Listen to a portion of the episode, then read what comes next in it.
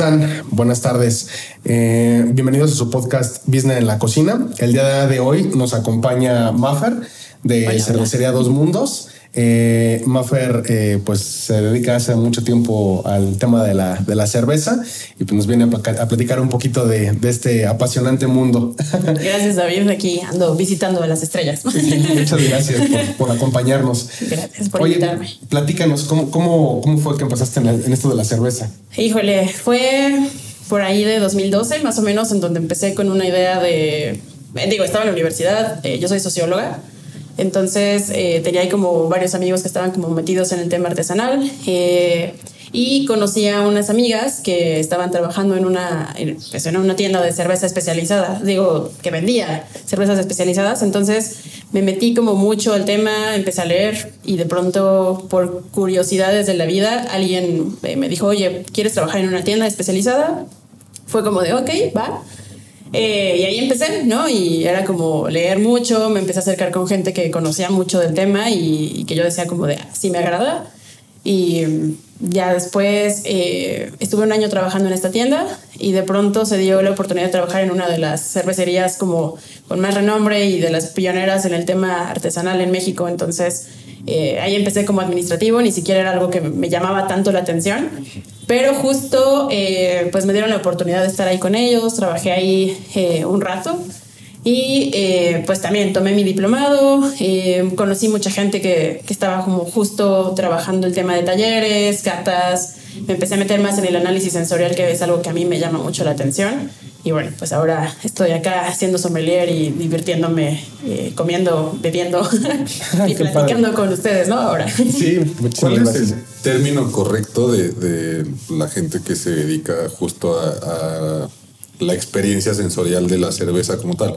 Porque sommeliers técnicamente pues, son los de los vinos, ¿no? Sí. Entonces, ¿cuál es como el término correcto de de la gente que se dedica a lo mismo, pero en la cerveza. Beer sommelier. Ah, es beer sommelier. tiene el término sommelier porque te especializas en este tema de, pues justo análisis sensorial, eh, pero pues quieren de poner como la palabra de la cerveza, ¿no? Beer sommelier. Eh, hay una asociación ahorita que es como más oficial en México, que es la Asociación de Sommeliers de México, que sí tienen esta parte como justo, ¿no? Del diplomado de cervecero. Y hay otra asociación también eh, que, que trae como todo este tema cervecero de, eh, pero técnico, ¿no? Eh, ya llevas producción, llevas la parte como básica, pero ya enfocado más al tema de hacer cerveza, ¿no? El de sommelier es como más a conocer el tema de historia, un poco de sabores, aromas, eh, como toda la parte organoléptica. Pero Oye, ¿y cuánto tiempo dura un curso de estos? Diplomado, un año, ¿no? con la otra academia me parece que también es un año, algunos meses extras, como seis, año y medio. Entonces, es depende, ¿no? Y también, igual que la rama médica, es aprender todo el tiempo, ¿no? Estar leyendo, eh, conocer los nuevos estilos que van saliendo, ¿no? Los cerveceros que normalmente ponen moda siempre son los, los gringos. Entonces hay que estar como que ahí viendo qué están haciendo, cómo va funcionando, qué les gusta hacer ahora y pues ponernos como a la par, ¿no? O sea que en Estados Unidos es, es más grande la industria cervecera. O sea, yo me, yo, yo me imaginaba que era más en Europa.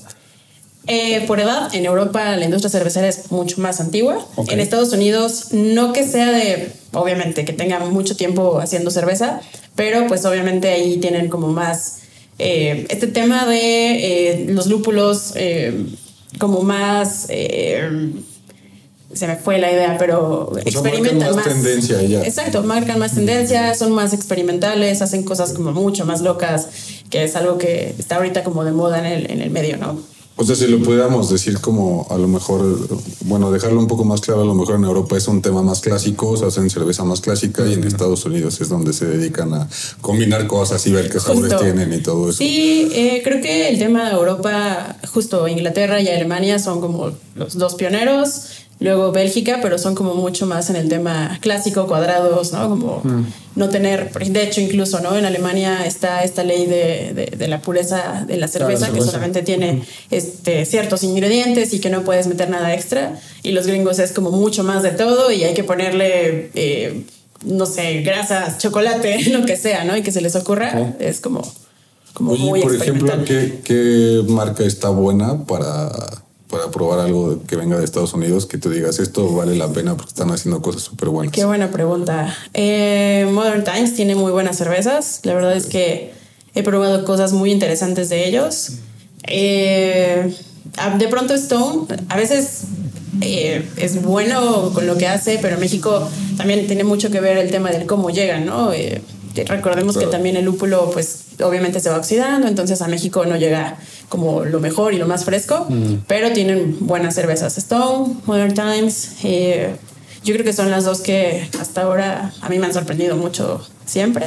Y Black Plug, ¿no? También ellos tienen cervezas bien interesantes que llegan poco a México, pero llegan una que otra. Wow. Oye, por ejemplo, ¿cuál es la tendencia ahorita hacia la cerveza? Sour. Sour, eh, muchas lagers muy ligeras. Eh, ¿Como los seltzers? Hard seltzer, el, tema del hard seltzer es que es un fermentado de azúcar, entonces mm, no es como tal cerveza, pero sí eh, podría ser, ¿no? Hard seltzer, cosas frescas, refrescante, bebible, eh, con fruta, mucha fruta, ¿no? Si se dan cuenta ahorita en el tema cervecero, todos tienen fruta, algo tiene fruta y la gente lo compra. Tipo playero. Sí, playero, tropical, para el calor. ¿Eso es por temporalidad? O sea, eh, por la temporada en la que estamos ahorita. Tal vez sí. Eh, yo creo que también tiene mucho que ver de cómo van experimentando, ¿no? O sea, se dan cuenta que llega un punto en donde la gente ya se aburrió de la típica cerveza eh, Viena, ¿no? no voy a decir marcas, pero tenemos la mejor Viena del mundo en México, pero, o sea, la gente siempre vuelve a lo clásico, pero, o sea, está aburrido de estar probando lo mismo, lo mismo, lo mismo, y si le das algo nuevo, la verdad es que siempre eh, se agradece, ¿no? Yo que me gusta ese tema de, sí soy cervecera, estoy en el medio, pero me gusta probar cosas nuevas porque, pues, también voy creciendo en ese tema de sensorias, ¿no? Toda la parte sensorial. Oye, por ejemplo, justo en ese tema, ¿cómo, o sea, porque me imagino que si tú sales, no sé, a algún lugar, eh, pues tienes a lo mejor una cerveza que tomas de cajón. Si no hay nada nuevo que puedas probar. Sí. Entonces, por ejemplo, ¿a ti qué te gusta? Eh, con marca. Eh, me gusta mucho tomarme una carta blanca, Heineken. Para la carta blanca digo, está estigmatizada, pero es buena, ¿no? sí, es buena. La verdad es que en México, o sea, no hay cervecero de los que hacen cerveza artesanal en la industria que no se tome una carta blanca con, con amor y con placer, porque la verdad es que es muy buena. Eh, y que en el tema cervecero, yo creo que siempre me regreso al tema de tal vez la Pale Ale de Minerva, me gusta mucho. Y no sé, eh, alguna IPA que me agrade, pero no tengo ahí como alguna en específico. Es como. Pero bueno, esas son las más comunes. Sí, sí, sí, sí, Es, como, lo que encuentras en todos lados. Lo actual, exacto. Sí, claro. Ok. Sí, sí. okay. Oye, ¿y, qué tanto está creciendo esta, esta industria? Porque justo, bueno, por X razones de la vida, en algún momento nos invitaron a participar en, una empresa de, cerveza que por razones eh, personales ya no se hizo, pero pues estaba leyendo en ese entonces, creo que era 2019, un poquito antes de la pandemia. Bueno, sí, eh, que bueno, no me acuerdo la estadística real, mentiría, pero no sé cuántos millones al año estaba creciendo. O sea, era brutal, como no sé, 15, 20% cada año era lo que estaba creciendo. ¿Realmente crees que siga creciendo así o crees que ya se está como estancando? Yo creo que, digo, también por el tema de pandemia, eh, no está creciendo a un ritmo tan acelerado como en años pasados. El año 2020 eh, para la industria cervecera artesanal fue importante porque al momento de desaparecer las dos grandes, pues ahí fue donde dijimos, con permiso, voy a aprovechar. Todos vendimos como lotes, muchos lotes. Entonces fue importante. Después de la pandemia, bueno, seguimos en pandemia, pero eh, en las aperturas ya de restaurantes, locales, lugares, eh, sí empezó, siguió, siguió creciendo, pero no a un ritmo tan, tan importante, ¿no? Ahorita, digo, en el medio seguimos siendo, no tengo el dato actual, pero estábamos siendo el 2%, el 0.02% de la industria cervecera en México, ¿no? En todos los artesanales. Entonces somos muy poquitos. Eh, algunos ya no existen. El año pasado para muchos fue crítico. Eh, pero pues nada, sigue creciendo. Creo que en México hay muy buena cerveza. Eh, específicamente en Ensenada, ¿no? Creo que en Ensenada la mejor cerveza en México se hace ahí. Y incluso es por el tema de influencia gringa, ¿no? O sea, creo que ahí ellos tienen mucho el tema de estar pegados ahí Estados Unidos y toda la, parte actualizada, la parte eh, experimental llega, ¿no? Que les claro, más, fresco. Sí, sí, sí. Y pues con ello también el tema de, de, poder empezar a crear aquí granjas de lúpulo, que el lúpulo la verdad es que eh, pues no se estaba dando en todos lados por lo mismo de climas, y se da exactamente en los lugares y las franjas de donde se da la vid. Entonces, ahora pues en México están haciendo pequeñas granjas de lúpulo para ver cómo funciona. He visto cerveceros que están experimentando también ahí con lúpulos mexicanos ya, pero nada todavía oficial, ¿no? sí, claro. Exacto. Yo te quería preguntar, justo tocaste un tema, bueno, que para mí la verdad es que sí fue como relevante en la pandemia, que justo se acaban las cervezas, de ley seca, y obviamente la gente seguía consumiendo alcohol, o sea, no, vamos a mentir. Eh, y justo una, pues no una discusión, pero una plática que tuve con un proveedor fue, oye, o sea, yo entendía que tenían que sobrevivir, evidentemente. Claro. Pero yo le decía, oye, es que están prostituyendo los precios del producto y cuando regresemos a, abrir restaurantes, pues la gente ya no va a querer pagar lo que vale una cerveza en un restaurante porque pues ustedes le están dejando baratísima, ¿no? Digo, afortunadamente no ha pasado tanto, pero por ejemplo nosotros no tenemos tantos consumidores tan asiduos de cerveza artesanal. ¿Qué crees que ha pasado con eso? ¿Crees que sí hubo un impacto? Sí hubo un impacto importante. Eh, yo también me di cuenta, ¿no? Que algunos artesanales empezaron a bajar los costos, pero porque tenían que vender el producto que se estaba estancando. Y eh, incluso yo compré alguna cerveza barata, no le diré cuál, pero sí. Eh, yo decía como, ah, es una buena oportunidad, pero bueno. pero ahora pues la gente también, digo, después de, de las, justo en las aperturas, la gente empezó a dejar de comprarnos cerveza porque eh, no, es que ahorita no tengo para seguir, ¿no? Porque eh, pagar renta, pagar gente, pagar eh, insumos para mi local, ¿no? Entonces, sí, sí hubo un, pues un tema importante en ese, en, ese, en ese aspecto de compras y nosotros empezar a bajar también producción. Nosotros bajamos producción y empezamos a hacer más esporádicamente los lotes.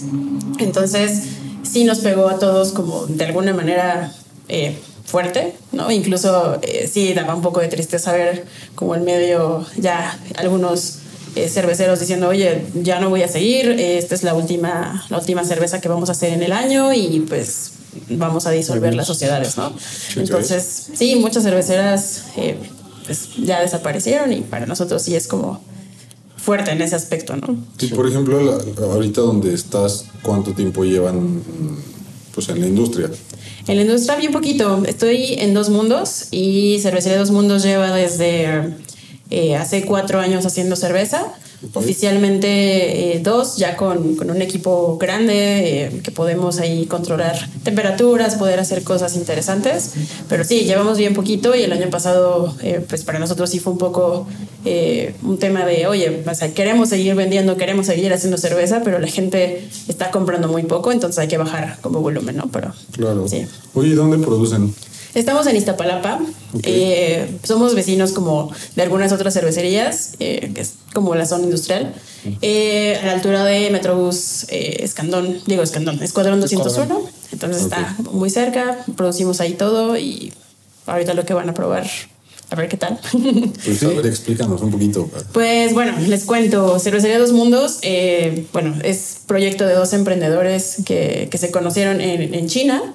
¿No? Eh, estuvieron allá viviendo, eh, se conocieron, les apasionaba este mundo cervecero y conocían algunas cervecerías allá y estuvieron como viendo qué tal, ¿no? ¿Qué, qué, funcionaba, qué no, qué les gustaba y entonces se enamoraron, casual y curiosamente, se casaron, vinieron a vivir a México y crearon esta parte de dos mundos que pues justo, ¿no? Ella, eh, que es la cervecera, se llama Caroline y ella es inglesa entonces, el viejo mundo y el nuevo mundo, porque David es mexicano. Entonces, ah, pues justo por eso se llama Dos Mundos.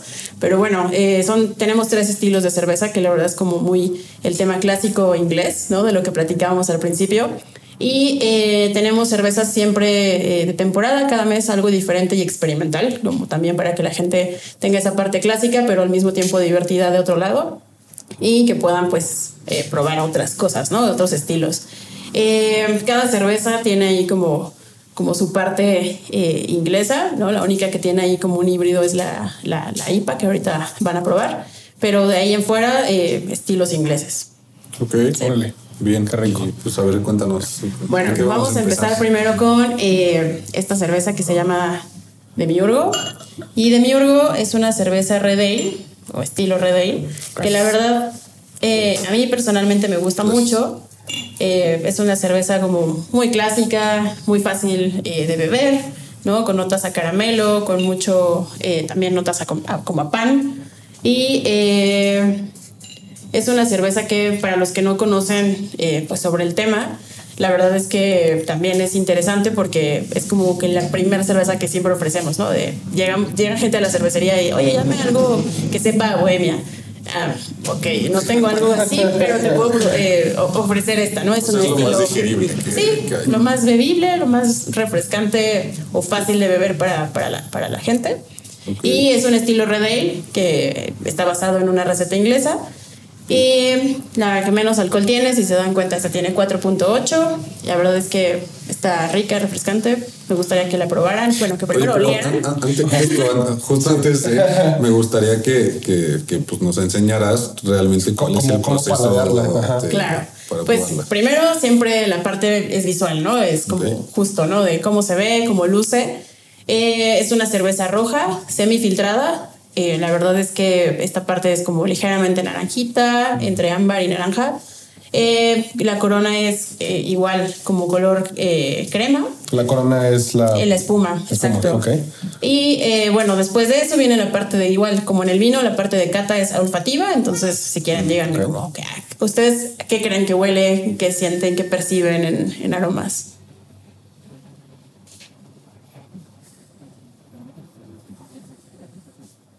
Me llega un olor como manzana, ¿sí? Manzana un poquito, pero manzana roja, ¿no? Ah, sí. Sí, sí, poquito. También es un poquito como el tema del vaso que no ayuda como tanto a, que, sea como más expansible. Sí, claro. Sí. O sea, tiene que ser un vaso más abierto. Sí, preferentemente un vaso con una boca que sea como mucho más amplia. Ok. ¿No? Y que puedan ustedes como mover y que puedan estar olfateando. Mm. ¿Y eso depende de la cerveza o todas las cervezas deberían de...? Todas las cervezas tienen vasos diferentes para servicio. Sí, claro, sí. Eh, y depende también, digo, la verdad es que lo más fácil es tener una pinta americana, que es como la pinta clásica y que todo el mundo puede tener. Y aparte es para el tema de, servicios lo más fácil que puedes utilizar y la de batalla, ¿no? Mm. Pero pues cada cerveza tiene su, propio vaso, eh, esta parte pues te ayuda también sensorialmente, ¿no? A que esta parte olfativa la puedas tener como siempre eh, pues cerca, ¿no? De, poder decir, ah, huele a esto, huele a esto, huele a esto. Mm. Y eh, de hecho hay una, hay una copa especializada para justo poder catar cerveza que se llama Copa Tecu y que fue creada por Teo Muso, que es un italiano. Entonces, eh, pues igual que en el vino, ya queríamos tener para el tema de jueceada, yo soy juez también en cerveza, entonces eh, tener una cerveza, digo, una cerveza, un vaso que, que, fuera especial para poder catar la cerveza y que todos nos funcionara. Y pues bueno, él creó esta este, este vaso que, que pues pudo ayudar bastante al tema de cata y evaluaciones, ¿no? Mm, ok, ok. Así. Oye, eh, o sea, pregunta a mí justo este estilo me gusta mucho porque justo como dices es bastante digerible. Es algo que, bueno, para mí personalmente es una cerveza que puedes comer con la mayoría de las cosas si no quieres como probar algo tan, este, tan pesado. Claro. Pero usualmente es como un poquito más naranja. Esta la noto, o sea, tiene como notas en color un poco más ámbar y así. ¿Eso a qué se debe? Eso se debe al estilo. Es una cerveza roja, debería ser un poco más roja. Estamos también moviendo un poco las recetas para poder llegar a lo que nos gusta y lo que a la gente también le pueda gustar. Eh, debería ser eh, una cerveza como mucho más eh, rojiza, ¿no? sí, es por el estilo, por el tema también de, maltas y el uso de, los granos que, que, utilizamos en esta, en esta cerveza. se ve más rojiza, entonces por eso es como el tema de los colorcillos ahí. Pero sí, es una red ale el estilo está basado en un bitter inglés. Entonces, bueno, es como, como la base eh, principal de esta cerveza y tendría que tener un poquito de caramelo, toffee, pan, eh, granos en boca. De hecho, tienen el, el aroma a caramelo. Sí, caramelo. ¿Ya la probaron? sí, está, está bueno. Está rica muy, muy, muy suave, o sea, es como muy, muy agradable al, al, paladar. Sí, es sutil, la verdad es que tampoco es invasiva. Lo que no queremos es que la gente eh, que por, primera vez prueba una cerveza, sobre todo en el tema artesanal, se queden como con la idea de que todas las cervezas son fuertes, eh, amargas y al mismo tiempo súper pesadas o muy alcohólicas, ¿no? Queremos que sean cervezas eh, que a la gente eh, le agraden de primera instancia y que sean cervezas como muy amigables al paladar y que la gente diga, ah, sí me gusta, voy a regresar a lo mismo y estar bebiendo esa cerveza, ¿no? Y que además también sea fácil de beber para que, pues, si la gente quiere seguir tomándose una cerveza con un buen corte de carne, pues, pues pueda hacerlo, ¿no? Normalmente eh, sí, la, la, consideramos como para cortes de carne, porque también me dedico al tema de maridajes. Entonces, eh, sí, con cortes de carne, algo barbecue, eh, tal vez un poco boloñesa, ¿no? el tema de, de pastas, pizza margarita, ¿no? Como cosas que puedan ser muy amistosas, es la que más fácil puedes poner con otros, otros platillos, o lo, como platicabas, ¿no? Lo que sea. Eh, se te antoja una cerveza y dices, bueno, esta es tal vez la que podría empezar a beber, ¿no? Sí, justo, porque muchas veces a lo mejor no, no quieres un vino, pero tampoco quieres tomar agua o, refresco, ¿sabes? Yo, por ejemplo, no tomo refresco y justo pues la cerveza es como, como algo que sea, sí, que sea amigable y este, y sí, la verdad es que está, está bastante rica nos faltó un poco enfriarlas, pero... Sí, bueno, además digo, está padre que lo prueben ahorita a esta temperatura porque pueden percibir más los sabores y los aromas. Sí. Entonces, digo, para la parte de catar, está bien. Sí, sí, es, es, muy real, ¿verdad? Que entre más fría esté la cerveza, te duerme las papilas gustativas y, no alcanzas a apreciar como todo lo que sabe la cerveza, ¿no? Exacto. Eh, mientras más fría esté una cerveza o un vaso esté congelado, eh, menos vas a ver a todo lo que te... O sea, yo te podría contar, eh, sabe a, eh, a caramelo, sabe a chocolate, sabe a muchas cosas, pero si la cerveza está completamente fría y en un vaso congelado, no lo vas a percibir y me vas a decir, ah, pues está bonito el color, pero no percibo nada de lo que me estás diciendo, ¿no? Claro. Entonces, bueno, esa es la parte importante. Todas las cervezas también se consumen a diferentes temperaturas.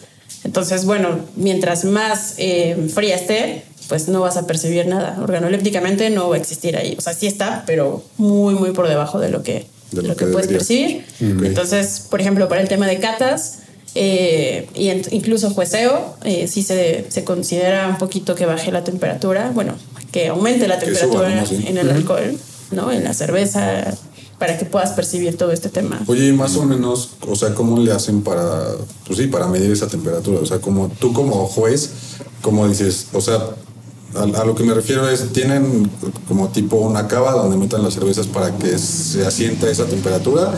O es como, no, pues vienen muy frías, déjalas un poquito a temperatura ambiente y, las probamos. O sea, ¿cuál es ese no, proceso? No somos tan especializados para tener cavas, pero eh, normalmente, bueno, siempre que se considera el tema de tenerlas en refrigeración antes de las competencias y a lo mejor en un momento ya es como de, bueno, llega muy fría porque incluso tú lo puedes ver en el vaso, ¿no? Cuando se forman estas... Y suda. Eh, exacto, mm. esta parte de las gotitas en el vaso y todo, que empieza a sudar, eh, te das cuenta incluso pues en parte del tacto, ¿no? Y la ves y dices, bueno, si está un poco, un poco fría, voy a esperar un poco. Eh, lo más padre es como siempre estar abrazando tu vaso para que empiece a tomar temperatura y que pues obviamente este tema pues fluya, ¿no? Organolépticamente hablando. Y eh, pues es como lo más viable, ¿no? Nosotros, por ejemplo, lo que hacemos con las cervezas es que todas están eh, en cadena fría, entonces están entre, ¿qué será? Como 5 y 7 grados siempre.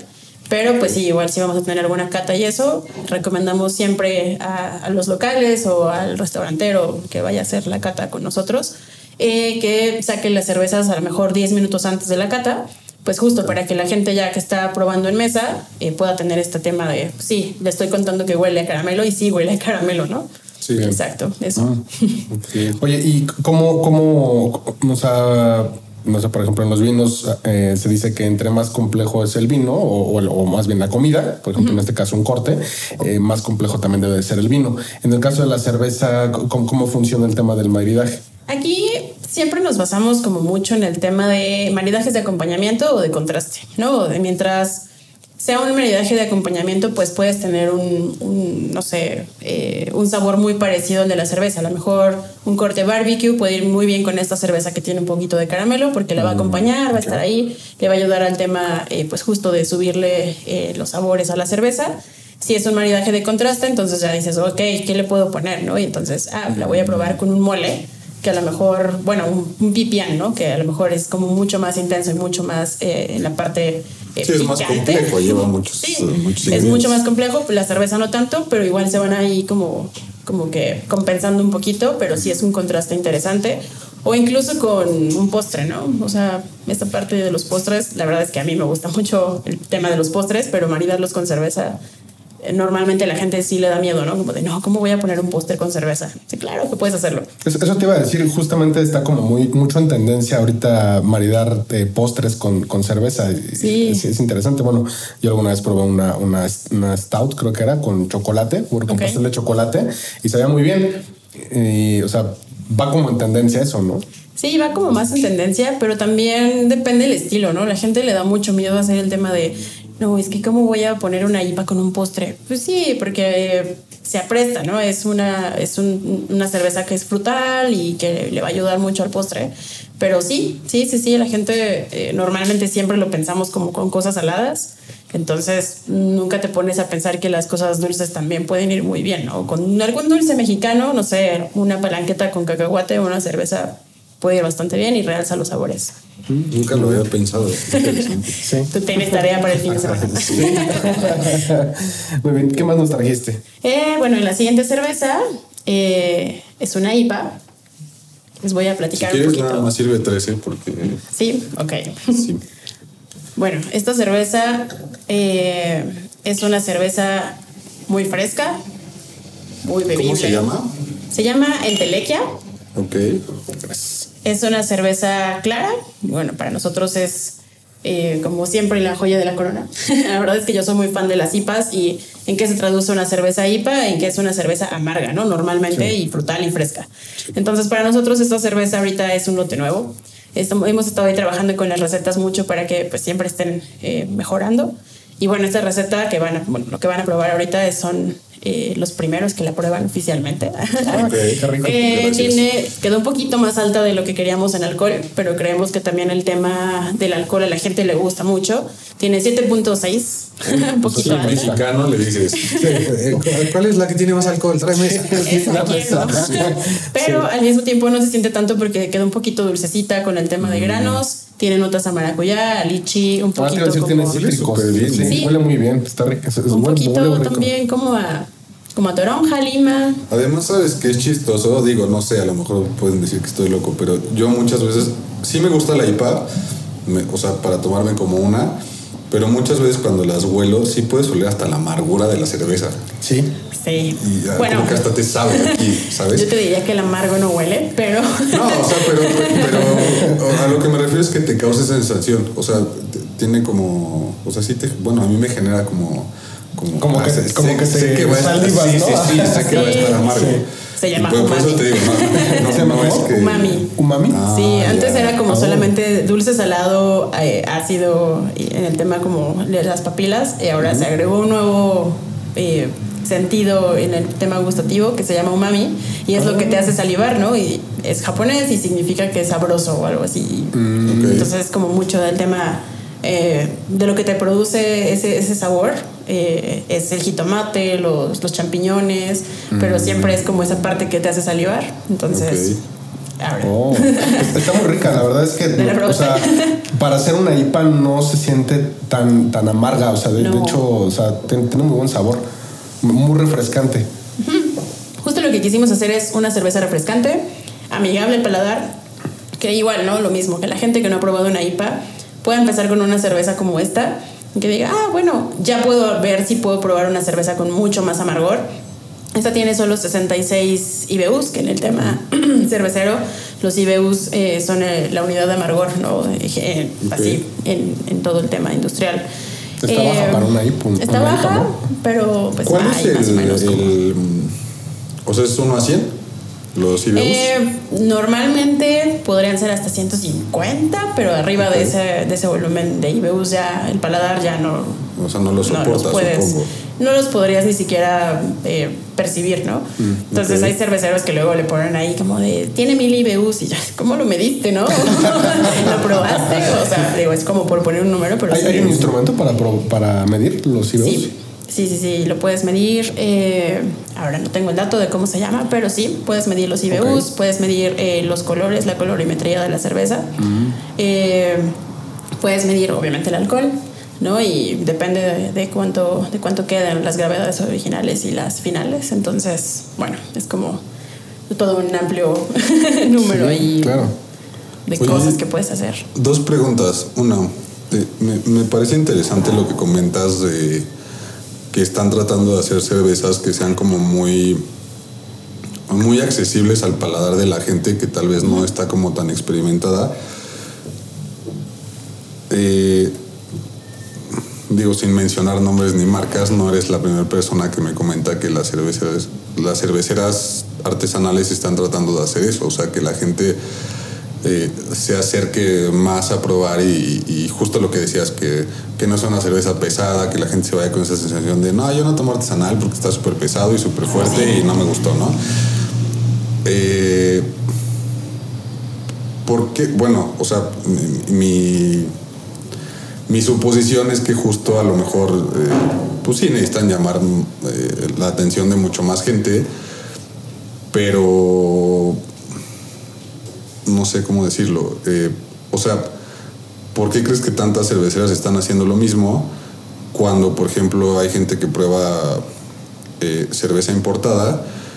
E igual se la toma y, yo no creo que los europeos o los estadounidenses estén pensando, no, pues vamos a hacer una cerveza para que la gente entre como a este mundo. Y es algo que muchas empresas mexicanas están haciendo. o sea, es la parte de la innovación, ¿no? En, la, cerveza y, hacer, y hacerlo como más comercial, se puede decir. Más comercial, eh, es que el tema en México cervecero está muy estigmatizado porque tenemos la idea de que la mejor cerveza de México eh, pues es la, industrial, ¿no? Malamente, exacto, que la mejor cerveza es Corona. Bueno, aparte está a nivel mundial. está a nivel mundial, es la cerveza que más vende, eh, digo, ya no es una empresa mexicana, pero eh, la gente está acostumbrada a eso, ¿no? Esa es la cerveza en México, es lo que venden en México y tú le hablas de alguien que no sabe de cerveza así como eh, global eh, y le dices, ah, sí, la cerveza artesanal. Ah, pero es como la corona, ¿no? Y, y tú, no, no, no, es que hay otra cosa más que corona. sí, nos pasa mucho. A mí, yo llego a un punto donde me cansé de explicarle a la gente de que era cerveza artesanal. Bueno, no me cansa, me gusta mucho el tema, pero hay gente que es muy cerrada como en ese tema, ¿no? No, es que si no sabe a, a Bohemia, si no sabe a, Corona, si no sabe a eh, Tecate, no es cerveza, ¿no? Es otra cosa. Puede ser vino. Y yo, no, es que es un fermentado, sí, pero no, el vino es diferente, ¿no? Claro. Entonces la gente como que todavía está como muy con los ojos eh, tapados de, no, no, la cerveza tiene que ser así y así me lo enseñaron y es como muy y aquí voy a empezar mi parte social de socióloga, sí, es algo muy cultural, ¿no? Es como muy cultural el tema de, cómo nos enseñaron a que tenía que hacer la cerveza. Y en otros países pues es como mucho más abierto el tema porque pues ya tienen mucho más tiempo haciendo cerveza. La, historia de las cervecerías en otros países es mucho más amplia en cuanto a Europa y Estados Unidos, ¿no? Y va creciendo poco a poco. 0,2% de, de la industria, o sea, pues es nada. Somos, apenas estamos ahí, pero ya estamos haciendo tanto ruido que las grandes están dando cuenta de eso, ¿no? Como de, ah, bueno, aquí hay buena cerveza. Pues es que por eso están comprando marcas, ¿no? Claro. ¿Sí? sí, sí, el tema de compra de marcas también para los cerveceros es como Ah, un tema fuerte, pero bueno, si tienes una buena cerveza que te van a comprar alguien grande. ¿Pero qué crees? ¿Crees que sea eliminación de competencia o crees que realmente las compren porque quieran sacar la marca adelante? No, yo creo que es eliminación de competencia y que fue algo que pasó con una cervecería que se llamaba Casta. En algún punto eh, existió y eh, bueno, en ese entonces Cuauhtémoc la compra y desaparece Casta, ¿no? Entonces, ah, creo que es como muy por el tema de vamos a eliminar a alguien que está vendiendo un producto bueno, que tiene eh, calidad, que tiene un buen control, que la gente está pidiendo, que tiene más presencia en el mercado. Creo que eso sí es como un tema interesante. Qué triste, ¿no? Al final del día, pues estás eliminando competencia y, a lo mejor de un buen producto que, que o sea, pues que la, pues la gente pudo haber probado y que Sí, es que, me, parece súper interesante y justo, o sea, pues sí, hago un comercial del podcast porque aquí estamos y no me importa. Eh, justo, sí, gracias. Eh, justo la intención un poco del podcast, como lo platicábamos antes de empezar a grabar, era que queremos hacer como justo, pues, un, un gremio donde se formen conexiones y demás. Y sí, qué triste que neta haya gente tan poderosa o empresas tan grandes que se comen a una marca y, y, pero lo, creo que lo más triste es que los dueños de esa marca en ese entonces hayan accedido a pues van a comprar mi marca y no sé qué le van a hacer.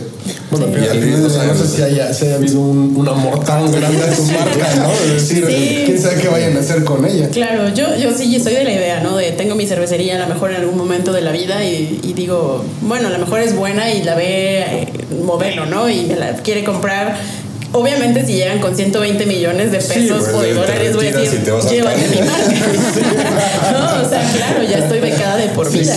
pero, pues no sé, ¿no? O sea, creo que también pero es un ¿no crees que justo es eso que, que, bueno, no creen que justo eso, que tengamos un precio es triste? Sí, lamentablemente sí es muy triste. Pues sí. Pero. O sea, porque a lo mejor pudiste haber sido el modelo de la cerveza artesanal. Claro. O, la, referencia, digo, no lo sé. Pues. sí, al final del día, pues tu sueño muere con a billetazos, ¿no? Sí, pero ya no vas a tener problemas en tu claro, así de, bueno, no me voy a eh, quedar con una pensión, pero me van a dar mi beca de por vida. Claro. pues sí. Oye, por ejemplo, no, nunca te ha llamado la atención. Digo, sé que está súper conectado y por eso lo pregunto ¿Nunca te ha llamado tú sacar una receta tú de una cerveza?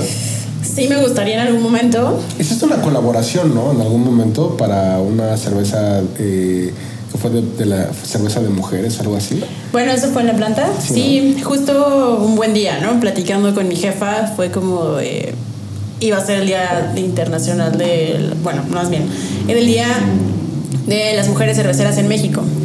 Entonces me decía, oye, deberíamos hacer una reunión con cerveceras en México y a lo mejor regional o solo de la ciudad.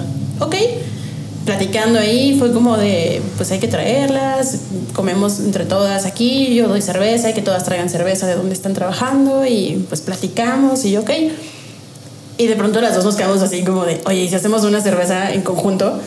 Y me dice, sí, ok, me gustaría hacer una cerveza con con una fruta, ¿no? Y entonces ya empezamos como a platicar justo de eso. Eh, reunimos a las cerveceras, eh, que fue el 20 de febrero, y entonces llegaron ahí, pues, algunas de, de cervecerías renombradas como Madrina. Eh, también estaba una chica que trabaja en Linda Vista. y otras dos que van surgiendo. Invitamos a la chica que les comenté al principio del blog, se llama Claudia de Hey Drinkers. Justo mujeres que también estuvieran dentro del medio creando contenido aunque no supieran tanto de cerveza o que les interesara saber de cerveza extra. Y o que supieran lo básico, ¿no? Porque pues en otros eh, lugares no las invitan. Entonces también era como sumar a estas mujeres que están haciendo algo por el medio y que son las que nos dan visibilidad ahora con los millennials. Ay, perdón. y eh, pues sí, como traerlas eh, fue como algo interesante porque todas tenían como muchas ideas de, oye, quiero hacer una cerveza con chocolate, quiero hacer una cerveza. Entonces como que ya pensando en todo eso, decidimos hacer una cerveza que fuera refrescante, que fuera amigable con las mujeres, porque normalmente también, malamente en el medio, la cerveza se ve que es como para hombres, ¿no? Para Incluso, exacto. Ah, no, digo porque esté a favor, porque ese es el estigma que, que sí, que tenemos. incluso, ¿no? O sea, hay cerveceros todavía hoy en día que, ah, eres mujer y esa cerveza, nah, seguro no está buena. como de, hey, dude bueno, de hecho, históricamente la cerveza la hacían las mujeres, ¿no? En Roma, Por eso, sí, sí, sí. Era como la parte de las únicas que podían tocar la cerveza eran las ah. mujeres. Okay. Entonces, bueno, se juntaron a ellas y estuvieron ahí como pues diciendo como sí, sí, algo con fruta y de pronto pues platicamos, hicimos una cerveza con mango. Eh, fue una American mm. Wheat muy refrescante, con un poquito de amargor, eh, que fuera amigable al paladar, que a las mujeres les llamara la atención. La sacamos, eh, hicimos el lanzamiento, eh, bueno, se hizo el día 8 de, marzo para el Día Internacional de la Mujer, eh, pues justo para conmemorarlo. y la, la lanzamos a principios de abril y fue un éxito rotundo porque nunca pensamos que la gente le hubiera llamado la atención y gustado, ¿no? Entonces... en cinco días vendimos, digo, hicimos muy poquitos litros, pero vendimos todos los barriles, todo, así, todo, todo, todo, y el evento se llenó. Entonces fue algo que dijimos, bueno, está padre. fue ya una receta como pensada por como varias mujeres que dije, bueno, está interesante, pero algo que yo haya hecho sola por ahora todavía no. En algún Oye, momento ¿nunca quiero hacerlo. en, en- bueno, no sé si me ocurre. ¿Se me escala? peloteando ideas. Sí, claro, hacer, o sea, no sé, por decir algo, hacer una marca no de y para mujeres, porque eso también es radicalismo, pero, pues no sé, una empresa de cerveceras mujeres y, y que sean puras mujeres y que estén haciendo algo chingón. Estaría No muy sé. padre. Digo, de hecho, incluso en la cervecería en Dos Mundos somos puras mujeres y, eh, bueno, el esposo obviamente de Caroline es hombre, pero todas las demás somos mujeres y estamos ahí haciendo cerveza, trabajando, nos metemos en el tema de ventas, marketing. Entonces, esa parte también está interesante. Eh, conozco muy pocas mujeres con mucho capital que puedan tener una cervecería propia, Sí, claro. pero eh, hay muchas ya en el medio teniendo pues cerveceras. Oye, hablando de eso, digo, por, o sea, por poner un número redondo, yo sé que implica muchas cosas, pero ¿qué tanto costaría empezar a hacer cerveza? ¿Es caro? Eh, bueno, Un número, no sé. Por- para empezar y con las ollas de tamal de Ajá, tu sí, mamá. o sea, empezando así, o sea, eh, puedes con, no sé, tal vez, y por el tema también de lúpulos y todo lo que tienes que traer, con 10 mil pesos tal vez puedas hacerlo bien, ¿no? Bueno, O sea, pero, y, y, por ejemplo, el escalón más bajo de la profesionalización, ¿cuánto calculas que sea? Para hacer un estilo. O sea, si lo voy a hacer en garrafones de Bonafont. No, no, no, o sea, ya profesionalizado, o sea, Sí. teniendo tal vez ya la- eh, como las Um, ollas correctas y todo. Con las ollas correctas, el equipo correcto, ligeramente manual o semimanual o semiautomático más bien, eh, 500 mil pesos por muy barato. O sea, y eso ya es un número muy, muy bajo, ¿no? Y no, ahora no hay ningún... eh, ninguna eh, fábrica especializada que haga equipo tan barato, bueno, los chinos, pero, Pero el no es muy malo. tan bueno, sí, claro. Sí, el tema es que es barato, pero traerlo de China para acá eh, se eleva Es los caro, costos. claro, Sí, totalmente. Pero no, no recomiendo. Oye, por chino. ejemplo, estaba viendo que, que, mm, bueno, es que al final, digo paréntesis, antes de pasar a la otra pregunta, pues creo que cuando no profesionalizas justo el tema, pierdes estandarización, supongo. Y, y probablemente los lotes no te salgan igual. O sea, a lo mejor sean detalles, pero, pero Sí, no sean iguales. Es difícil poder controlar eh, temas de contaminaciones. Digo, va mucho de la limpieza, ¿no? La verdad es que Claro. mientras más limpio tengas en donde estás haciendo tu cerveza, es mucho menos probable que tengas una contaminación en la cerveza o que lo hagas mal, ¿no? Digo, también es como mucho de estar incluso leyendo, de saber cómo vas a eh, hacer un lote, una receta, cómo crearla.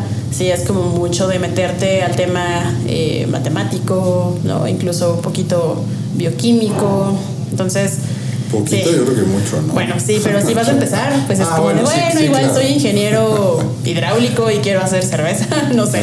Entonces, bueno, es como que meterte tantito a ver cómo funciona el tema de levaduras, eh, ¿no? O sea, como que Sí, claro. en global. Pero sí, sí, creo que es caro. O sea, Ok, oye, y dos preguntas rapidísimas. Una es, es- estaba leyendo que, que ahora existe un método de fermentación. Bueno, no, no, no es de fermentación, perdón, lo estoy diciendo mal. De gasificación de la cerveza para que el resultado sea mucho más rápido. Que, Ah. eh, ¿sí estás enterado o no? no, no estaba enterada, pero a ver, cuéntame más. Ok, no, pues es- o sea, se supone, o bueno, yo lo que tenía entendido siempre de la cerveza, pues la tienes que dejar fermentar para que los azúcares formen el alcohol y, pues, Y se, CO2. se haga la, la gasificación. Y estaba leyendo que eh, ya hay como, pues sí, le metes el CO2 a la cerveza. Este, digo, no sé realmente cuál sea el, el- el tiempo real para que una cerveza ya esté lista en botella. No sé si sea un mes o más o menos. Aproximadamente. Aproximadamente. Pues yo leí que con, que con este método tiene cerveza en 15 días. Wow, no sabía. Eh, he visto también incluso, o sea, por ponerles Liverpool, ¿no? Creo que lo vi en Liverpool o en Amazon, de tu cerveza casera en casa en una semana, ¿no? Y es como de qué. Y me metí a ver y es como una cafetera, ¿verdad? Ok, sí. Pero, o sea, te dicen tu cerveza instantánea, ¿no? Entonces también los anuncios mienten, entonces es como de no, dude, tienes que poner que son siete días y. Claro. Pero sí, o sea, he visto ese tema de, de mucho eh, futuro en O sea, el tema cervecero. Pero al, al final es, es como es como querer redu- reducir todo el proceso artesanal justamente, Claro. o sea, de la, de la cerveza Sí, industrial.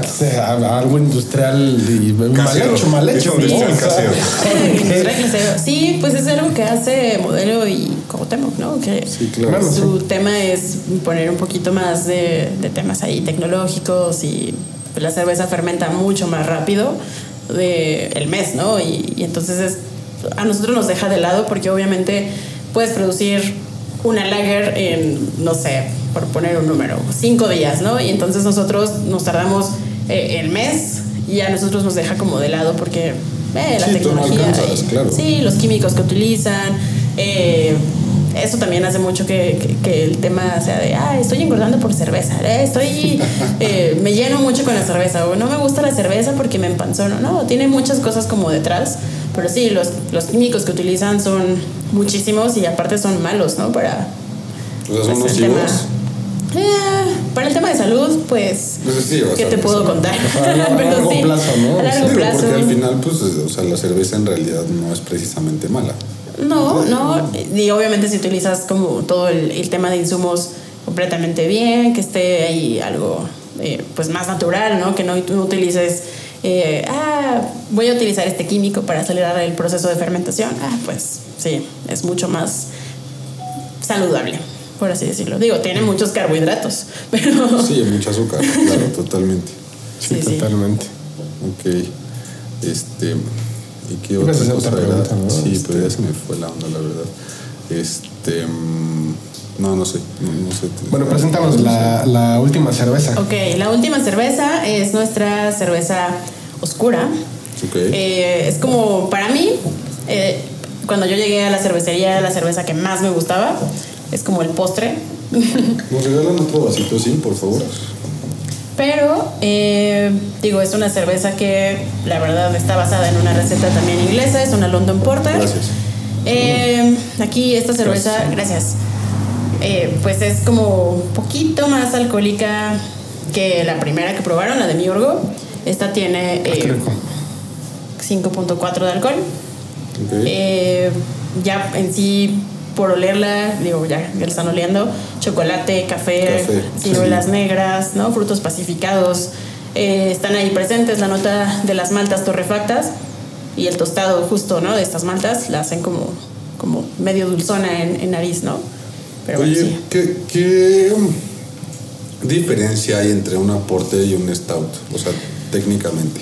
Eh, cuerpo, Mm. obviamente también el tema pues de sabores, ¿no? La stout, y depende de los estilos también, ¿no? Eh, Esta, Claro. por ejemplo, es ligeramente dulzona, pero pues hay stouts que son muy ligeras, ¿no? Eh, hay, hay stouts que son muy pesadas, dependiendo de pues los ingredientes que utilices y todo. Eh, el gradito más también un poquito de alcohol, ¿no? Dependiendo este tema.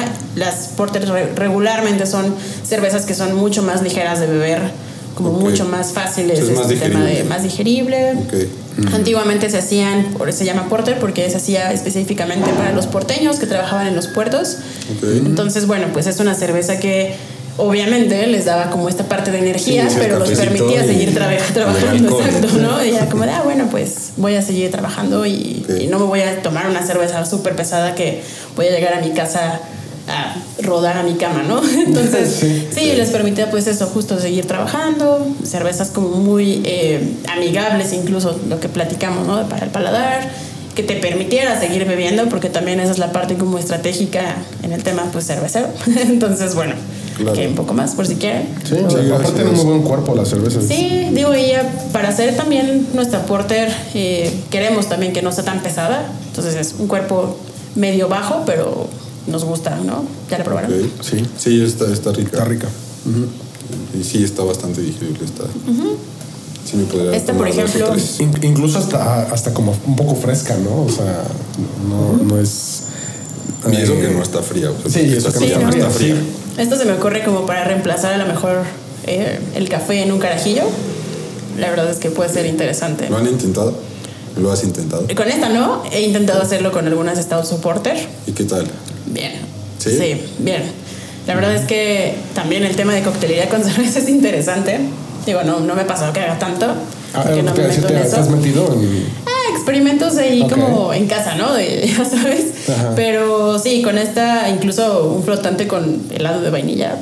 Mm. Excelente, ¿no? Como la gente a veces busca cosas raras y vas a un lugar y, ah, sí, me gusta la puerta que tiene, pero dame algo más, ¿no? Sí, ¿Qué, qué traes? ¿Qué tienes?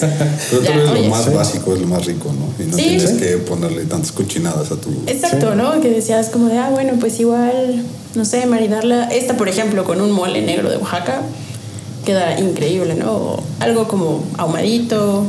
Sí. O sea, como que la gente siempre, cuando le das como esa opción de muchas ideas de poder comerla y beberla, pues con, con algún platillo, la gente le gusta, ¿no? Y bueno, ya que sabe como a chocolate, la verdad es que la hace lo que les decía, el postre, ¿no? Como incluso ahí cervecero. Pero interesante. Qué rico. ¿Qué les pareció? No, está, Está muy bien, está muy rica. Sí, ¿Que viene un es poco que más? Sí está, sí está rica. Sí, digo, ahorita como con el calor como que no se apetece tanto, pero por ejemplo esta, esta cerveza la verdad es que eh, noviembre, octubre es como rica, refrescante para esos momentos pues Gracias. de otoño, ¿no? Pero a la gente le gusta. Incluso eh, el fin de semana tuvimos un maridaje y el chef nos hizo una mermelada con esta cerveza. Una mermelada, wow. ajá, hizo una mermelada y nos dijo, voy a hacer la mermelada con su porter. Y yo, ok. Entonces hizo un brownie, le puso la mermelada arriba, quedó bien Órale. y la maridamos con esta cerveza y la verdad es que fue el postre con el postre. Qué rico. sí, sí, sí, sí. Está, está muy buena, la verdad es que sí está, está muy rica. ¿Qué, qué le dirías a alguien que quiere empezar eh, como con el tema de la, de la cerveza? O sea, ¿por, dónde puede empezar? O sea, ¿o qué, qué, qué, tiene- qué necesita hacer? Depende de qué le guste, ¿no? O sea, sí, tomar. tomar. Sí, o sea, si quieres hacer cerveza, o sea, la primera instancia es métete un curso donde te digan eh, cómo empezar, ¿no? De cómo elegir las maltas, a lo mejor cómo poder diseñar tu propia receta. Eh, si es alguien que quiere vender cerveza, pues le diría como de, oye, pues date eh, pues un curso de, como sommelier y prueba varios estilos, ¿no? O si es alguien que quiere solamente saber más de cerveza, pues también, ¿no? De, métete aquí, haz esto, eh, lee un poco, ¿no? También hay mucha, hay muchos textos interesantes en cuanto a el tema cervecero.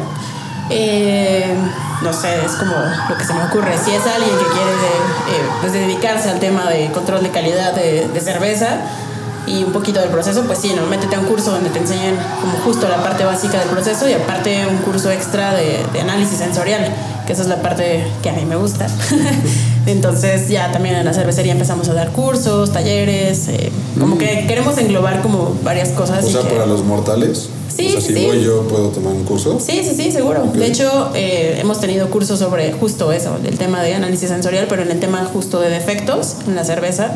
Y todos los, los que han ido son restauranteros que nos compran cerveza, ¿no? Es como de, oye, es que a mí me interesa porque si a mí me llega un producto mal, yo no sé cómo, cómo saber que está mal, ¿no? Claro. Entonces tomaron el curso, les gustó y creo que esa es como la parte divertida, ¿no? O sea, y si quiere alguien empezar en este tema de cerveza, pues lo principal es que se diviertan y que le guste, porque si no te gusta también es como, ah, bueno, pero aquí no le gusta la cerveza.